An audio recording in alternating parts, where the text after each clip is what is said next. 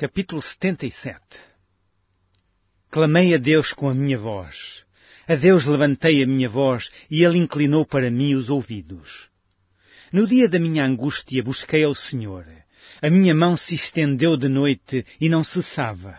A minha alma recusava ser consolada. Lembrava-me de Deus e me perturbava. Queixava-me e o meu espírito desfalecia. Selá sustentaste os meus olhos vigilantes, estou tão perturbado que não posso falar.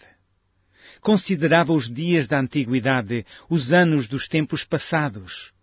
De noite chamei à lembrança o meu cântico, meditei em meu coração e o meu espírito investigou.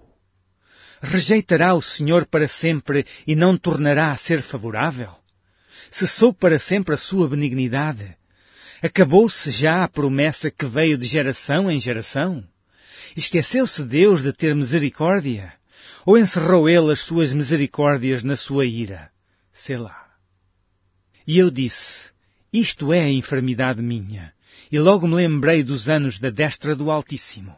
Lembrar-me-ei, pois, das obras do Senhor, certamente que me lembrarei das tuas maravilhas da antiguidade. Meditarei também em todas as tuas obras e falarei dos teus feitos. O teu caminho, ó Deus, está no santuário. Que Deus é tão grande como o nosso Deus? Tu és o Deus que fazes maravilhas, tu fizestes notória a tua força entre os povos. Com o teu braço remistes o teu povo, os filhos de Jacó e de José, Selá. As águas te viram, ó Deus, as águas te viram e tremeram, os abismos também se abalaram. Grossas nuvens se desfizeram em água, os céus retumbaram, as tuas flechas correram de uma para outra parte. A voz do teu trovão repercutiu-se nos ares. Os relâmpagos alumiaram o mundo. A terra se abalou e tremeu.